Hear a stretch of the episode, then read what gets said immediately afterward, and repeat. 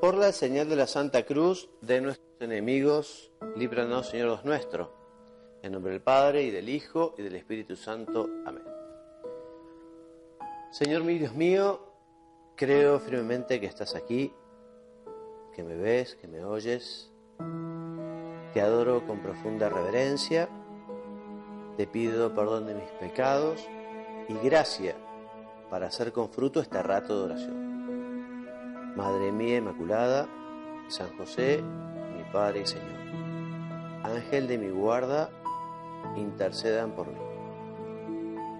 Queridos hermanos, comenzamos hoy nuestra segunda meditación de este retiro espiritual que hemos comenzado la semana pasada y vamos a comenzar eh, por el principio, por el principio que justamente se relaciona con la creación, así lo dice el Génesis. En el principio, in principio creavit Deus celum et terra. En un principio Dios creó el cielo y la tierra. Y Dios quiso coronar su creación con el hombre, que como decía el viejo catecismo, que muchos hemos aprendido cuando éramos chiquitos, lo creó para amarlo y servirlo en esta tierra y después gozarlo eternamente en el cielo. Toda nuestra existencia es un caminar hacia Dios. Y Dios creó a Adán y Eva, Dios creó a los hombres y no los creó como esclavos, sino los creó como hijos. Le dio esa potestad para eh, poblar la tierra, gobernar la tierra, enriquecer la tierra, labrar la tierra. Desde el principio Dios quiso que el hombre trabajara, y conocemos la historia y le continuaremos en la meditación próxima, como el hombre tristemente no le fue fiel a Dios y a Adán y Eva por vanidad, por soberbia, lo ofendieron, cometieron ese primer pecado que es el original. Pero nos centremos hoy sencillamente en el hecho de que Dios quiso crearnos. Dios no estaba obligado a crear nada ni a crear a nadie. Lo hizo por su infinita bondad. Quiso hacer a la criatura humana partícipe justamente de la felicidad del ser y justamente poder también eh, compartir con Dios una relación eh, muy particular. La única criatura de la creación que es capaz de Dios, así lo dice el catecismo, es el hombre. Tenemos que estar muy agradecidos por ser imago Dei, estamos creados a imagen y semejanza suya. Tenemos una inteligencia un alma espiritual que además, digamos, continuará para siempre, es creada, pero después es infinita. Gracias Dios nuestro por la creación del cielo, la tierra, de los hombres. Gracias por nuestra propia creación también, porque nos ha llamado a la vida y porque existimos. Gracias por permitirnos tener esta relación filial. Vos, Dios nuestro, sos nuestro Padre, nosotros somos tus hijos. La verdad que no, estamos, no nos estamos portando tan bien como hijos, ¿no? Una pena. Ahora, qué bueno que sos vos, Dios, con nosotros los hombres, y qué paciencia para perdonarnos, para invitarnos siempre a volver, para ser tan fiel a tu alianza. Gracias Dios nuestro por habernos creado por amor y destinarnos al amor. Vos, Dios nuestro, nos querés muy felices en la tierra y muy felices en el cielo, en la eternidad. Acá estamos de paso. Por eso nuestra única razón de existir nuestra única razón de nuestra vida y nuestra única plenitud posible está vinculada con el amor a vos. Si no te tenemos a vos, Dios nuestro, como centro, nuestra vida es un verdadero descamino y desorientación. Estamos acá un tiempo, no sabemos cuándo, cuánto tampoco, y queremos, Señor, poder multiplicar todos los talentos que nos has dado, todas las posibilidades, queremos cumplir nuestra vocación, nuestro llamado. En esta meditación quiero detenerme en la generosidad de Dios y cómo tenemos que responder también nosotros generosamente. Tanto nos ha dado y nos da Dios. ¿Qué estamos dando nosotros? ¿Qué estamos dando?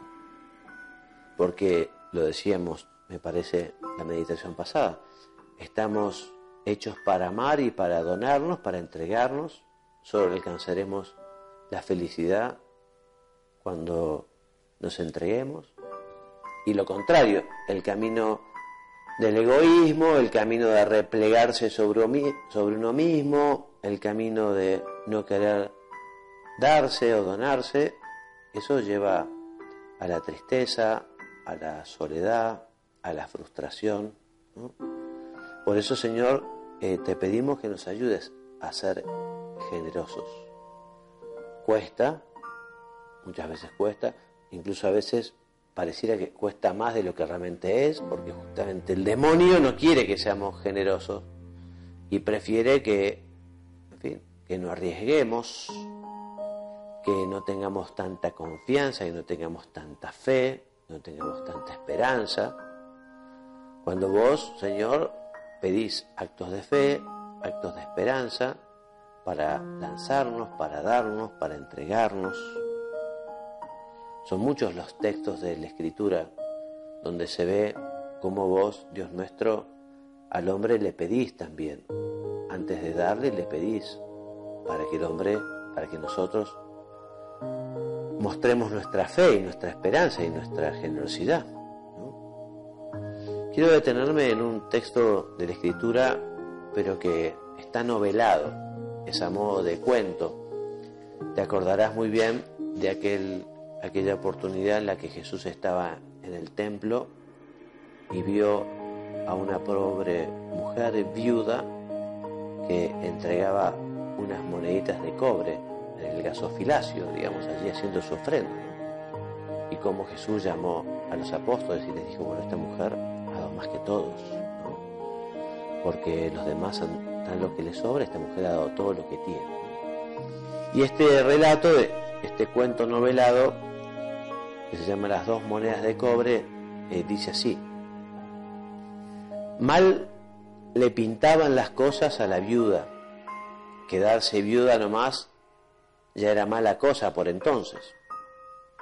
Por entonces y también ahora es cosa mala perder un ser tan querido. Pero para esta viuda era especialmente duro o dura la muerte de su marido, pues era enteramente pobre y porque había enviudado antes de criar a sus dos hijos. Vivía al reparo de las murallas que rodeaban la ciudad. Contra aquellas piedras enormes, la viuda había armado su casita con algunas ramas, un par de matras y cuatro tablas locas. Eso sí, el lugar estaba muy limpio, baldeado y barrido, cada cosa en su sitio. Nada le había dejado el finado. Jornalero en vendimias y cosechas, apenas conseguía lo justo para ese día. Hombre bueno, trabajador y respetuoso, había sabido querer a su mujer y a sus hijos. Nada dejó el finado fuera de su recuerdo y de sus hijos. Bueno, nada es un decir, porque además de aquel recuerdo y de aquellos hijos, el finado había dejado una olla metálica que cierto día encontró mientras cavaba para plantar una viña. Con esa olla hacía la viuda las comidas cuando tenía algo para echar adentro. Y mientras revolvió el puchero soñaba ratos recordando al finado. Pero las cosas habían llegado al extremo. Iba para dos días que nada podía cocinar en la olla para satisfacer el hambre de sus hijos. Ya no era cuestión de conformarlos con algún yuyo hervido y agua caliente. Solo le quedaba un camino, vender aquella olla, aunque fuera la única herencia que recibiera de su marido. Y se marchó la viuda a lo de don Abraham, que compraba y vendía en su tienda. Oyó su demanda y no bien tomó la olla, llegó una cliente grande que requirió su atención y ofreció dos monedas de, la, de cobre a la viuda y se fue a atender al otro cliente. Algo desencantada, la viuda volvió a su casa, pasando por el templo, y allí vio a muchos realizar sus ofrendas cumpliendo la ley. Bueyes, corderos, monedas de oro y plata. Solo tenía la viuda dos moneditas de cobre y quiso hacer su ofrenda a Dios. Nada tenía, pero quería agradecer a Dios el marido que tuvo, sus hijos queridos, la salud de la familia, etc. Así que se llegó al gasofilacio y dejó sus monedas. Las dos. No se quedó con ninguna. Al darse vuelta sintió sobre sí una mirada que le llenó de paz, encendiéndole el corazón. Y vio a Jesús, que no conocía, que clavaba en ella sus ojos inolvidables, mientras decía algo a un grupo de hombres que lo rodeaban. Llena de una extraña alegría, llegó a su casa y allí tuvo la sorpresa de encontrarlo a don Abraham, el de la tienda, que la esperaba. Señora, le dijo, yo no quise estafarla, fue culpa del apuro. La olla que usted me vendió es de un oro finísimo y vale una fortuna. Y aquí le traigo el precio justo. Y la viuda, azorada, se encontró con un tesoro en las manos. Te decía que esto es un cuento, no es así como lo cuenta el Evangelio, ¿no? Pero sí que nos podemos quedar con la idea de que nunca le ganaremos a Dios en generosidad. Si nosotros somos capaces de dar, si nosotros somos capaces de darnos, el Señor se va a volcar de una manera extraordinaria. Entre comillas podríamos decir que es el mejor negocio que podemos hacer. Y hoy nos preguntamos, haciendo nuestra meditación, ¿y cuáles son esas dos monedas de cobre que el Señor me está pidiendo? ¿Qué es lo que yo le podría dar hoy? A veces parece que lo que Dios nos pide es más de lo que podemos dar. Y suele ser así, porque justamente el mismo Dios se compromete en ayudarnos a dar aquello que suele ser exigente. Vamos a hacer nuestro examen y vamos a decirle sí, Señor. Como decíamos la semana pasada, como decía la Santísima Virgen, hágase tu voluntad. He aquí la esclava del Señor. Vamos a hacer la voluntad del Señor y vamos a ser generosos. Vamos a dar lo que tengamos. No nos reservemos nada. Es triste ver algunas personas que pareciera que juegan como al ajedrez con Dios. Bueno, si Dios mueve tal ficha, yo muevo tal otra, y si pasa esto, yo hago tal otra. Y a veces Dios quiere que, que pateemos el tablero en el sentido de decir, bueno, nos tiramos a la pileta, nos tiramos, aunque quizá uno no sepa bien qué es lo que va a pasar. Eso es la fe, eso es la confianza, eso es la generosidad, que no nos tiene que faltar.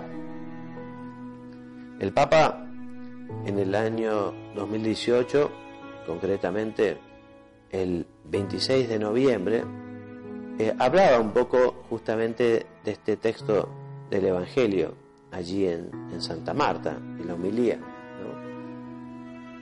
Y decía el Papa eh, que, que este Evangelio es una llamada a la generosidad y la generosidad es algo que debe ser cotidiano, es algo en lo que debemos pensar. ¿Cómo puedo ser más generoso? ¿Cómo puedo ayudar más? Los ricos que dieron el dinero eran buenos, la anciana una santa, señala el Papa, que en conclusión nos exhorta a seguir el camino de la generosidad, empezando también, lo dice el Papa, viendo qué cosas tenemos de más, qué cosas nos sobran, de qué cosas nos podemos desprender, cómo podemos ser más austeros. Generosos con Dios y generosos con los demás. Generosos con el dinero, con el tiempo, generosos con nuestro trabajo. Primero con Dios, pero también, evidentemente, con los demás. Demos lo que tengamos. Nuestro Señor se queda muy impresionado porque aquella mujer dio todo lo que tenía. Aquellas monedas de cobre eran poca cosa. Aquí encontré un texto que esas monedas se llamaban leptones, ¿no? Y esas monedas equivalían a la 64 parte del salario de un día, o sea, 1 sobre 64. O sea que si el día tiene 24 horas, eh, unos 12 minutos, el salario de 12 minutos, en fin. Eh, o sea, muy poca cosa. Pero sin embargo, los ojos de Dios era mucho porque era todo. Cada uno va a dar lo que pueda, está llamado a dar lo que pueda. Unos tienen más talentos, otros tienen menos talentos, pero no nos reservemos. Lo que no podemos hacer es enterrar el talento, como diciendo, yo me aseguro esto. Y pasaba con el pueblo elegido también con el famoso maná, no sé si te acordás, que en el Antiguo Testamento, cuando el pueblo elegido estaba en el desierto, Dios por la mañana temprano dejaba allí su pan para la comida del pueblo. Y el pan servía solo 24 horas, no se podía guardar, no se podía acumular. Y estaba esa necesidad de la, de la confianza en Dios, ¿no? Entonces entrega. Bueno, nosotros también, cuando decimos danos hoy el pan nuestro de cada día o danos el pan nuestro de cada día, también estamos llamados a ir viviendo al día, al día. Evidentemente no, quiere decir que uno tenga que ser un irresponsable, evidentemente los padres sí tienen que ocupar de que haya quizá unos ahorros para los hijos, para la educación, en fin. Pero lo que no podemos hacer tampoco es, digamos, juntar por el arte de juntar y tener, ¿no? sino que hay que ser generoso y hay que dar, viviendo una vida sobria, una vida austera, una vida normal, ¿no? Y si uno tiene la dicha de justamente tener importantes ingresos, bueno, decir, bueno, ¿cómo puedo hacer yo para, para ser generoso? ¿Con quién tengo que ser generoso? Estamos viendo la cuaresma en este tiempo, ¿no? Y justamente eso se nos invita a cuidar especialmente la oración, ¿no? La oración, el ayuno, y la limosna. Yo estuve llevando a la oración también a ver cómo puedo canalizar la limosna. Los curas, o por lo menos yo, digamos, estamos más acostumbrados a recibir que a dar, ¿no? Entonces estuve llevando a la oración y el Señor me mostró ¿eh? una forma concreta de vivir la, la limosna, con, con generosidad. Entonces, vuelvo a repetirte, y te pregunto y acepto examen de conciencia, ¿estás siendo generoso con Dios, le estás dando a Dios lo que te pide. ¿No sabes qué es lo que te pide Dios? Pregúntale. Si le preguntas, Dios te va a responder, porque hablar con Dios, hacer oración, no es hablar con la pared. Así que si no sabes, pregunta. Y aquello que parece, aquello que sospechas, es posible, posiblemente sea por allí. ¿eh? Posiblemente sea por allí. ¿Cómo estás siendo de generoso con Dios, que te creó, que te dio la vida, que te dio tu familia, educación. Y la generosidad con los demás, ¿cómo es esa generosidad por los demás? Soy una persona desprendida, una persona dadivosa, cómo estás canalizando tu limosna. Te cuento otro cuento que me gusta mucho los cuentos y este es muy lindo también. A ver si lo encuentro. Se llama El collar turquesa. El hombre que estaba tras el mostrador miraba la calle distraídamente. Una niña de ocho años llegó a la tienda y miró atentamente la vitrina. Sus ojos brillaron cuando vio lo que buscaba. Entró y pidió el collar turquesa azul de la vitrina. Es para mi hermana. ¿Me puede hacer un lindo paquete? dijo al hombre del mostrador. El dueño del negocio miró desconfiado a la niña y le preguntó, ¿y cuánto dinero tienes? Sin dudar, sacó un pañuelo que envolvía su tesoro, lo colocó sobre el mostrador y dijo feliz, ¿eso alcanza? Era un lotecito de monedas que ella exhibía con orgullo. ¿Sabe? continuó la niña. Quiero dar este regalo a mi hermana mayor. Desde que murió mi mamá, ella nos cuida. Es su cumpleaños y seguro que le gustará este collar que tiene el color de sus ojos. El hombre fue para la trastienda, colocó el collar en un estuche, envolvió, lo envolvió con un vistoso papel y un lindo moño. Tome, le dijo a la niña, llévelo con cuidado. Ella salió muy contenta. Aún no acababa el día cuando una linda joven de cabello rubio y maravillosos ojos azules entró en el negocio. Colocó sobre el mostrador el ya conocido envoltorio y preguntó, ¿Este collar fue comprado aquí? Sí, señora, respondió el dueño. ¿Y cuánto costó? Ah, el precio de cualquier producto de mi tienda es siempre un asunto confidencial entre el vendedor y el cliente. La joven continuó, pero mi hermana tenía solamente unas monedas. El collar es verdadero, ¿no? Ella no tenía dinero para pagarlo. El hombre tomó el estuche, rehizo el envoltorio con cariño, colocó la cinta y lo devolvió a la joven diciéndole, ella pagó el precio más alto que cualquier persona puede pagar. Ella dio todo lo que tenía. Bueno, es muy lindo el cuento y no solo habla de la generosidad de esta niñita que se gastó lo que tenía para el cumpleaños de su hermana, sino que también habla de, la generosidad del dueño de la tienda, ¿no? la generosidad y el corazón, el corazón de este hombre que se dio cuenta de la situación y quiso participar. ¿no? Evidentemente, económicamente, aquello fue un fracaso, pero aquello fue un regalo maravilloso que también, también Dios, en fin, es un cuento, ¿no? Pero si hubiera sido realidad, se lo multiplicaría. Por eso no tengamos miedo a la generosidad, no tengamos miedo a darnos. No ¿Y qué va a pasar si yo tengo que prever? Está bien, algunas cosas hay que preverlas, sí, pero también está la confianza en Dios, ¿no? la divina providencia. ¿no? Dios proveerá. Entonces, eh, seamos generosos con el tiempo, con el trabajo, con el dinero, con lo que tenemos. no nos quedemos con las cosas, no acumulemos. No acumulemos, limpiemos, regalemos, demos, hagamos, demos tiempo a los demás.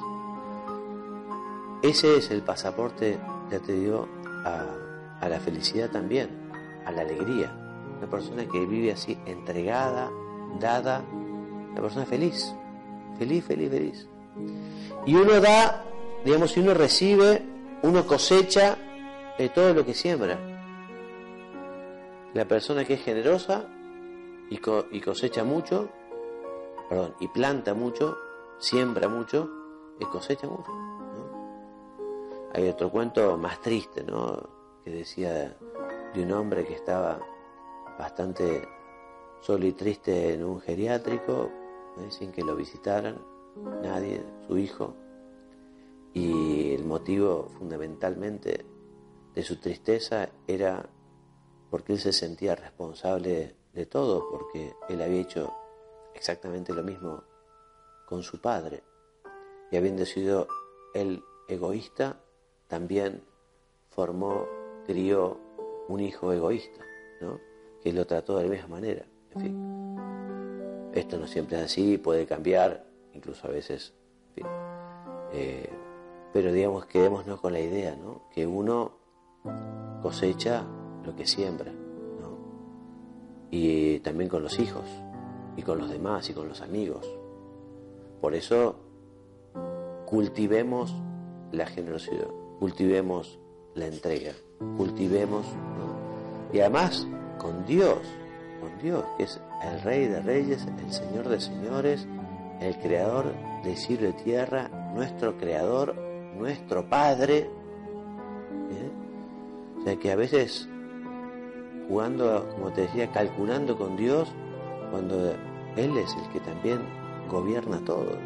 Y Dios tiene corazón y no le da lo mismo que seamos unos ingratos o unos egoístas o que seamos personas generosas y entregas, no les da lo mismo. Qué pena que haya personas que piensen que Dios está allí, ¿no? En otro planeta, en los astros, o que, o que Dios no tiene nada que ver con nuestra vida, ¿no? Y que uno vive ajeno. ¿no? Qué lástima, qué lástima porque se pierde justamente esa intimidad, se pierden vivir esa filiación divina, se pierdan enamorarse de Dios y percibir lo que es su amor. ¿no? Y uno diría, bueno, ¿y por qué no se hace más evidente ese amor de Dios? Mira, el que lo busca lo encuentra. Y el que quiere descubrir el amor de Dios, el que quiere descubrirlo, si lo busca, lo va a encontrar. Porque Dios no nos quiere apabullar, Dios no nos quiere quitar la libertad, Dios nos quiere dar una luz tal así que nos quite, digamos, la visibilidad. Pero si nosotros lo buscamos. Si nosotros queremos encontrar el amor de Dios, lo encontraremos. Así que a la Virgen Santísima, terminando esta meditación, le pedimos, ella que fue la persona más generosa que hubo en la tierra después de Jesús, ¿no? Ella que se entregó absolutamente a la voluntad del Padre, ella que dio toda su vida y todas sus cosas. Bueno, Madre nuestra Virgen María, te pedimos que nos ayudes a agradecer a Dios el don de la vida, el don de la creación, que nos ayudes también a responder con generosidad, sea para con Dios, con lo que Él quiera que nos pida, y sea para los demás, con hechos concretos y prácticos, diarios y muchos. Ayúdanos, Madre nuestra, a superar también el temor a la entrega, el temor a la generosidad, el temor de dar y el temor de darnos. ¿Eh? Ayúdanos, conseguirnos la gracia para poder ser efectivamente personas muy generosas. Y terminamos con la misma oración con la que comenzamos. Te doy gracias, Dios mío, por los buenos propósitos, afectos e inspiraciones que me has comunicado en esta meditación. Te pido ayuda para ponerlos por obra. Madre mía Inmaculada, San José, mi Padre y Señor Ángel de mi guarda, intercedan por mí. En el nombre del Padre, y del Hijo, y del Espíritu Santo.